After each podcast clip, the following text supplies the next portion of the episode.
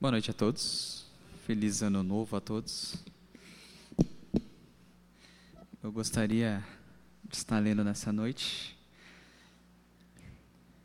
livro de Neemias, capítulo 8.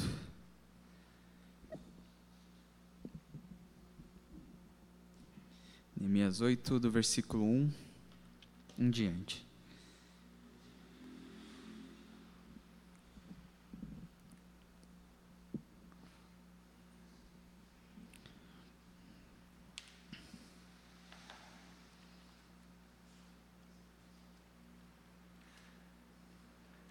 Amém.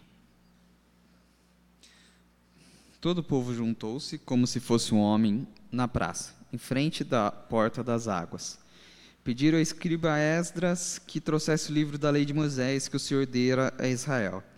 Assim, no primeiro do sétimo mês, o sacerdote Esdras trouxe a lei diante da assembleia, que era constituída de homens e mulheres e de todos que podiam entender. Ele leu em voz alta desde o raiar da manhã até o meio-dia, de frente para a praça, em frente da porta das águas, na presença dos homens, mulheres e outros que podiam entender. E todo o povo ouvia com atenção a leitura do livro da lei. O escriba Esdras estava numa plataforma elevada, de madeira, construída para a ocasião. Ao seu lado, à direita, estavam Matitias, Semá, Anaías, Urias, Euquias, Maacéias, e à esquerda estava Pedaias, Misael, Malquias, Azum, Asbadana, Zacarias e Mesulão. Esdras abriu o livro diante de todo o povo, e esse podia vê-lo, pois ele estava no lugar mais alto. E quando abriu o livro, o povo todo se levantou. Esdras louvou ao Senhor, o grande Deus, e todo o povo ergueu as mãos e respondeu: Amém, Amém. Então eles adoraram o Senhor prostrados, rosto em terra. Os levitas Jesuá, Bani, Serebias, Jamim, Acube, Sebetai, Odias, Maacés, Quelita, Azarias, Josabade, Hanã e Pelaías instruíram o povo na lei, e todos permaneciam ali. Leram, leram o livro da lei de Deus, interpretando e explicando, a fim de que o povo entendesse o que estava sendo lido. Então Neemias, o, governa, o governador, Esdras, o sacerdote escriba, e os levitas que estavam instruindo o povo disseram a todos: Esse dia é consagrado ao Senhor Deus. Nada de nada de tristeza e de choro, pois todo o povo estava chorando enquanto ouvia as palavras da lei. E Neemias acrescentou: Podem sair e comam e bebam no melhor e reparta com os que não que nada têm preparado. Esse dia é consagrado ao nosso Senhor. Não se entristeçam, porque a alegria do Senhor os fortalecerá. Em outras versões está escrito aquele famoso versículo: A alegria do Senhor é a nossa força. Versículo 11. Os levitas tranquilizaram todo o povo, dizendo: Acalme-se, porque este é um dia santo, não fiquem tristes. Então todo o povo saiu para comer, beber, repartir, com os que nada tinha preparado e para comemorar com grande alegria, pois agora compreendia as palavras que lhe foram explicadas. No segundo dia do mês, os chefes de todas as famílias, sacerdotes e levitas reuniram-se com o escriba Esdras para estudar as palavras da lei, descobrir o que estava escrito na lei, que o Senhor tinha ordenado por meio de Moisés, que os israelitas deviam morar em tendas durante a festa do sétimo mês. Por isso anunciaram em todas as suas cidades, em Jerusalém, saiam às montanhas e tragam ramos de oliveiras cultivadas, de oliveiras silvestres e muitas, de tamareiras e de árvores frondosas, para fazerem tendas conforme está escrito. Então o povo saiu e trouxe os ramos, e eles mesmos construíram tendas em seus terraços, em seus pátios, nos pátios do templo de Deus, na praça junto às portas das águas, e na que ficam junto à porta de Efraim. Todos os que tinham voltado do exílio construíram tendas e moraram nelas. Desde os dias de Josué, filho de Num, até aquele dia, os israelitas não tinham celebrado a festa dessa maneira, e a, e a alegria deles foi muito grande. Até aí. Gostaria de fazer uma pequena oração antes. Que o Senhor Deus possa estar fazendo presente nesse lugar. Que o Espírito Santo possa estar tocando o coração, o ouvido, a minha boca e o ouvido de todos vocês. Que o que prevaleça aqui seja a vontade, a palavra de Deus e que o Espírito Santo possa nos instruir até o conhecimento nessa, nessa noite. Amém. É, o ano novo começou. Estamos ainda no dia 7, mas o ano novo começou, ou já no dia 7, para quem possa querer interpretar. E aí a gente faz mais um ciclo, né? Aí a gente faz promessas, faz metas, algumas igrejas faz até promessas de fato, tipo, faz campanhas para que aconteça novas coisas no ano que vem.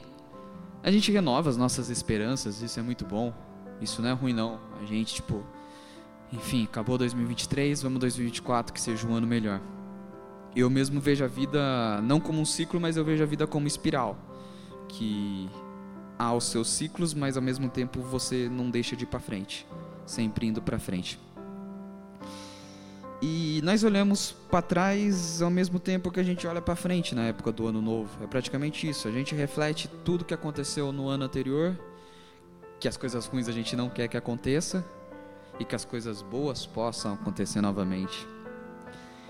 E eu queria trazer algumas curiosidades aqui sobre o ano novo primeiro. É, que de fato, até o calendário juliano e depois o calendário gregoriano, que é o calendário que a gente traz agora, janeiro não era o primeiro mês do ano. Na verdade, o primeiro mês do ano era o mês de março. Não é à toa que por isso, o, quando a gente tem o famoso ano bissexto, que é agora 2024, a gente não acrescenta um dia em dezembro, a gente acrescenta um dia em fevereiro. Porque desde então fevereiro era o último mês. E é por isso que fevereiro tem 28 dias e nos seus anos bissextos tem 29 dias, que fevereiro até então era o último mês. Por convenção se trocou. E também porque janeiro vem do nome do deus romano Deus Janus. E se você pesquisar, o deus Janus ele tem duas faces. É uma face que olha para frente e uma face que olha para trás. Que seria praticamente essa reflexão que a gente traz mesmo no, na virada de ano no ano novo. Um dos motivos seria esse, um outro motivo que o calendário muitas vezes é marcado por deuses. Então, se por convenção nós colocamos o 25 de dezembro como o nascimento do nosso Deus, como o nascimento de Jesus, então logo após é o começo de um novo ciclo, o começo de um, ano, de um, de um novo ano, que é em janeiro. Isso é uma coisa que eu queria trazer mais, mais de curiosidade. Só que também, voltando ao texto que foi lido sobre Neemias, o primeiro dia do sétimo mês, ironicamente, é o ano novo judaico. Aqui no texto está escrito o primeiro dia do sétimo mês, mas é onde estava marcando o ano novo judaico. Então, a parte que o povo estava ali era o ano novo para eles. É onde marca até hoje o Hashuná, que eles falam, que é o, novo, o ano novo judaico. Que é lá mais ou menos, não segue igual o nosso calendário, é, varia um pouco, mas é lá por setembro, outubro, digamos assim o ano que, que ocorre o ano novo judaico. E eles estavam justamente nesse dia. E esse dia para o judeu ele considera o dia do julgamento, o dia de julgamento do ciclo anterior de todas as coisas que a pessoa realizou no ciclo anterior, Deus vem para julgar, como um rei justo, mas ao mesmo tempo como um pai misericordioso. Então tem essas duas faces que ele, não duas faces, mas essas duas maneiras de interpretar Deus, como um rei justo, mas ao mesmo tempo como também um pai misericordioso. E é pensando justamente nesse texto que agora eu queria contextualizar o que estava acontecendo ali, um pouco. Ali era a data de uma das, uma das voltas do povo para a Babilônia. Para quem lê o livro de Daniel, lê o final de segunda, segunda Crônicas, final de Segunda Reis, você consegue pegar uma parte de quando o povo começa ao exílio, começa a sofrer quando vem o povo babilônico e leva o povo que estava primeiro no reino do norte, depois no reino do sul, reino de Judá, e começa a tirar o povo da sua própria terra. E aqui é, houve três voltas depois disso. Houve a volta de Zorobabel, quando Zorobabel trouxe parte do povo de volta para o reino de Judá houve a volta de Neemias e houve a volta de Esdras. E aqui já tinha acontecido essa terceira volta. E daí, para quem que conhece a história de Neemias, Neemias vai lá e consagra o muro. Neemias reconstrói o templo de até então o templo de Salomão, que estava totalmente destruído, porque quando eles são levados pelos exílios é, é quebrado totalmente o templo de Salomão. E Neemias reconstrói. E depois de tudo isso acontece essa leitura da lei de Deus. Templo de Salomão esse, que depois vai, o segundo templo, quer dizer, esse que Neemias reconstrói, que só vai ser destruído com Nero depois já depois de Cristo, 70 anos depois de Cristo.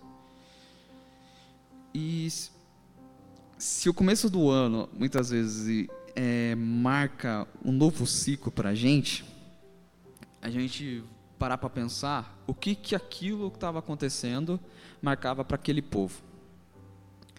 Porque demorou gerações para que eles voltassem para ajudar. Alguns ficaram na terra, os mais pobres, pobres mesmo, ficaram na terra, mas principalmente a parte da elite de Israel, a elite tanto pensante quanto econômica foi levada totalmente para o exílio. Nisso pode ler Daniel, por exemplo, e seus amigos, que é, faziam parte da elite de sabedoria de Israel, que é levado, daí tem toda a história de Daniel. Mas eles voltam ali.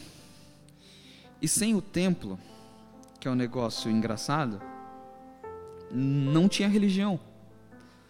Porque o templo é construído por Salomão. Davi né, tem a vontade de construir o templo, mas o templo é construído por Salomão. Só que de Moisés até Davi, Deus se fazia presente nos tabernáculos. Fazia, então o tabernáculo você levava, assim como a arca da aliança você levava. Mas a partir do momento que é criado o templo, os sacrifícios, a leitura da lei, as festas são todas feitas no templo. Sem o templo, hum, acabou a religião do, daquele povo. Acabou a fé daquele povo, ou acabou a maneira daquele povo de praticar sua própria fé, digamos assim. Não é à que o povo judeu hoje tem as suas sinagogas, muito porque depois da destruição do segundo templo, foi uma maneira depois que eles arrumaram para pra praticar sua fé. Mas nesse intervalo, eles não sabiam nem como praticar sua fé e nem de maneira alguma. E, e um outro detalhe, muito importante: quem vai e volta já não sabe falar hebraico. Eles não sabem falar nem a sua própria língua. Então, como que eles vão ler a lei de Moisés, que era escrita totalmente hebraico, e eles já sabem uma outra língua, que depois é a língua que Jesus vai falar, que é o aramaico. Ali o povo já não, reconhecia nem sua própria língua, sua língua original quando eles voltam. Por influência babilônica, era a mesma coisa. Se todo mundo aqui a gente fala português, beleza, mas a gente fosse levado escravos para a Argentina, digamos assim, se passasse daqui 100 anos, nossos filhos, nossa descendência, não, provavelmente não saberia falar português. No máximo ia estar tá falando um portunhol, um portunhol talvez no máximo, mas provavelmente ia estar tá falando muito espanhol.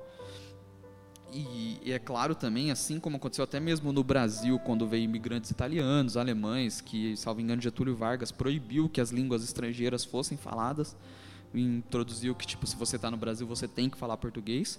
Aconteceu isso também. Se você está na terra desses caras, você vai ter que falar a língua dos caras. Então, no próprio costume, você vai perdendo o, o tato, se, somente se você é obrigado a não poder falar a sua língua original. Mas o livro da lei era escrito, era escrito no hebraico, a Torá era escrita no hebraico. Então, esse povo estava muito perdido.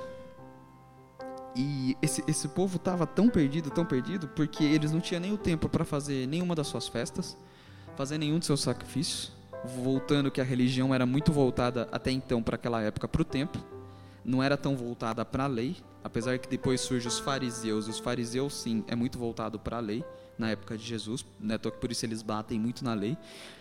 Mas até então, enquanto tinha o templo, era muito voltado para o templo, para os sacrifícios do templo, para os rituais do templo, para os ciclos do templo, para as festas do templo.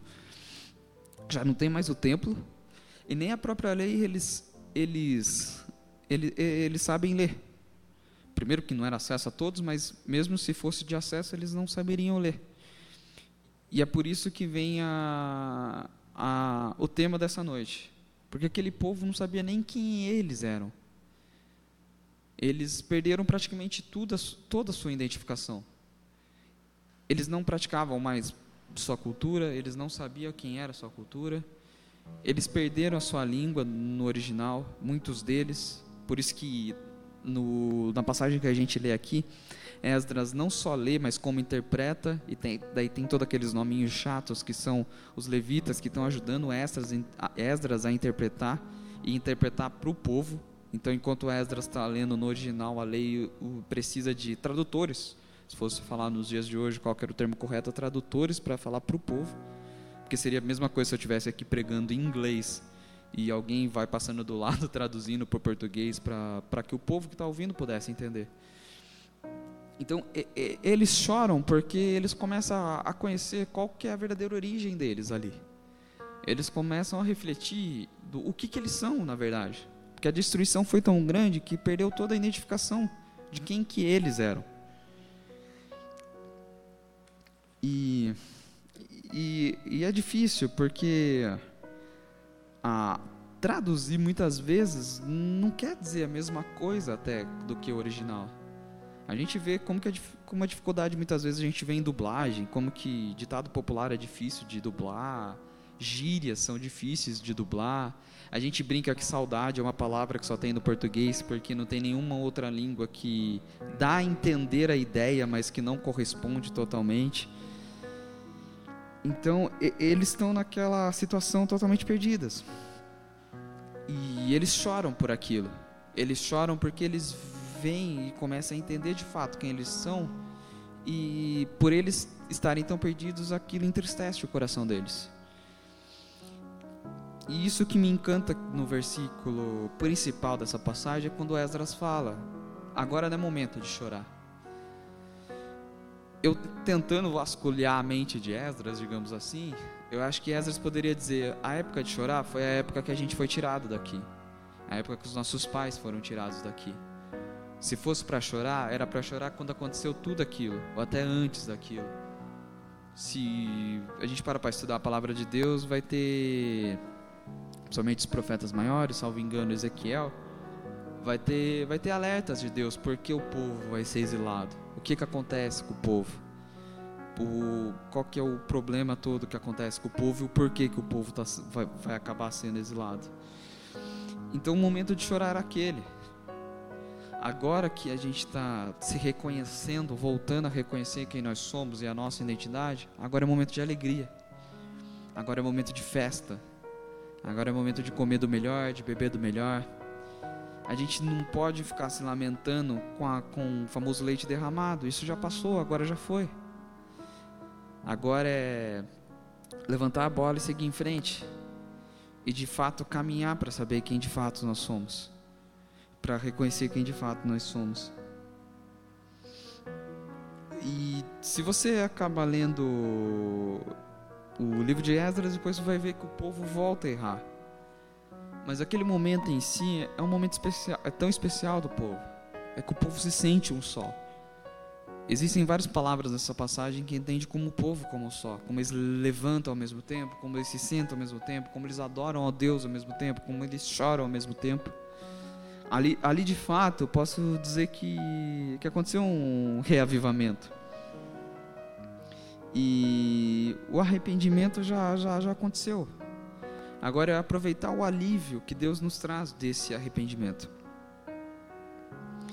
É, a, a, própria Bíblia fala que quando a gente se arrepende pede perdão a Deus, quando a gente pede perdão pelos nossos pecados, reconhece os nossos pecados, Deus pega os nossos pecados e joga no mar do esquecimento. Ele não taca na nossa cara. Ele não vem e fala, não, você no ano 2023 errou isso, isso, isso. Ele joga no mar do esquecimento e, e esquece. Como a própria Bíblia também fala, que a ira de Deus dura pouco instante, mas a sua misericórdia se renova a cada manhã. A sua misericórdia não tem fim. E eu, eu penso muito nessa passagem, eu lembro na passagem também do filho pródigo. Porque o, o filho pródigo, ele vai, ele faz todas as burradas que ele tem que fazer, ele se arrepende e ele volta. E ele também volta não sabendo quem ele é para o pai dele. Porque quando o filho pródigo volta, ele fala que, pai, eu pequei contra o céu, pequei contra ti, não sou digno. Se quiser, eu começo a trabalhar para o Senhor, igual o pessoal que trabalha aqui com os porcos para o Senhor, porque é melhor do que ficar lá fora. Ele não se identifica mais como filho. Ele acaba se identificando, talvez, como um trabalhador para o pai dele, porque ele entende na cabeça dele que ele já não é mais honroso de ser um filho do pai dele. Então, saber quem a gente é, às vezes é relativo para quem também. E é bom a gente refletir quem a gente foi em 2023, seja para nossa família, para nossa esposa, para nossos filhos, para os nossos amigos, para nossa comunidade, para nossa igreja. Principalmente pensar em quem nós fomos para Deus em 2023. E que nós não possamos ser um objeto, que a gente possa ter uma identidade. E nem entender que somos simples serviçais, por exemplo, igual o filho pródigo, entendeu? Porque Israel, quando estava no exílio, eles eram escravos. Escravos a gente sabe como que é, é propriedade. A gente assiste até mesmo sobre a escravidão que aconteceu no, no Brasil, sobre o povo preto que foi trazido da África, era tratado como bicho, como objeto. Era tratado como quem paga mais, quem vende mais. Escravo é, é tratado dessa maneira. E a partir do momento que eles conseguem a sua liberdade e voltam, aí eles precisam de fato entender qual é a sua identidade naquele lugar. Assim como nós podemos precisamos de fato entender qual é a nossa identidade em aonde nós estamos. E além disso, o que aconteceu naquele povo foi que a parte da elite de Israel foi foi levada para exílio, uma parte bem mais pobre ficou, uma parte mais ou menos acabou, se você estuda a história de Israel, refugiando às vezes para países como Egito, né? Tô que lá surgiu primeiras comunidades judaicas no Egito foi nessa época, se você para para estudar a história de Israel. E quando eles voltam também tem esse conflito de ideias. Tem esse conflito tipo de uma galera que foi voltou, de uma galera que já estava aqui, então tipo assim, eles não se bicam muito bem. Será que vocês são judeus como a gente é judeu? Isso dos dois lados. Se você depois ler o livro de, de Neemias, de Deados mais para frente, você vê que o povo que ficou acabou tendo casamentos mistos, Esdras não gosta muito disso, mas também tem uma solução horrível que ele traz. Mas enfim, mas também há muita contenda, porque são eles não se entendem mais como mesmo povos.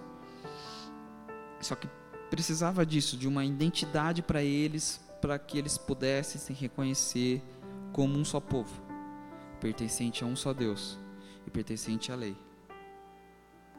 E esse reencontro deles trouxe uma, uma identificação tremenda, uma, e uma exaltação a eles tremenda.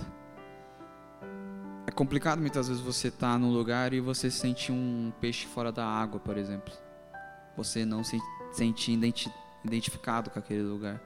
Isso pode acontecer no trabalho, mas isso pode acontecer em lugares mais íntimos, como na própria família, como muitas vezes nós na igreja. Então a gente precisa encontrar quem nós somos naquele lugar. E eu acho que a verdadeira unidade, o verdadeiro encontro, o verdadeiro espelho que a gente acaba achando só pode acontecer em Cristo. É em Cristo que a gente vê. O apóstolo Paulo mesmo fala: hoje vemos como espelho embaçado, mas chegará um dia que nós veremos ele face a face. Eu acho que esse exercício identifica quem é Cristo que veremos face a face, mas a nós mesmos.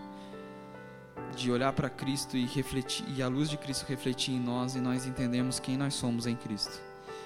Isso é uma busca constante da nossa espiritualidade, é uma busca constante de saber quem nós somos e para e para que vivemos e por que estamos aqui. Até mesmo nos momentos nossos de crises existenciais que nós não sabemos qual é a nossa missão nessa terra eu creio que olhar para Cristo seja a resposta. E se identificar em Cristo seja, seja a resposta. E, e como eu disse, Esdras, aliás, tem, tem muitos defeitos depois, acaba cometendo vários erros. Mas existe, eu vou usar as palavras do pregador famoso Timothy Keller, que existe o Esdras perfeito que é Jesus. Moisés errou, Moisés não entra no, na terra prometida, porque depois existe o Moisés perfeito que é Jesus. E que em Cristo a gente possa achar de fato essa identificação. Eu cheguei a citar aqui o templo, né? Que que quando não tinha o templo e depois o templo também é de novo destruído na época de Jesus, as pessoas não sabiam como praticar a sua fé.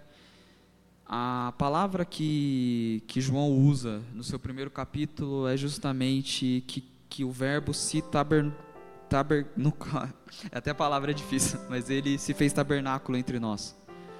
Que era na época que o povo adorava nos tabernáculos. Era na época que a presença de Deus, a arca da aliança, se mexia. Ela não ficava parada num lugar.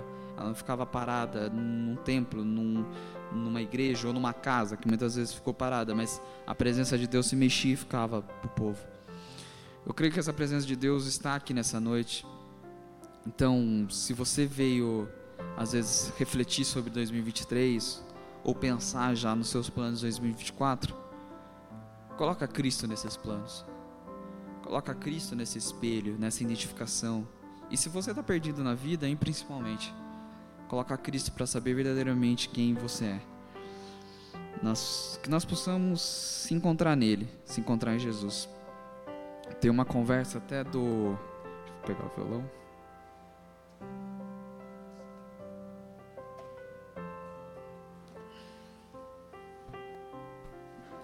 Uma conversa até se você procurar na internet de um Luiz Felipe Pondé, que é um professor de filosofia ateu.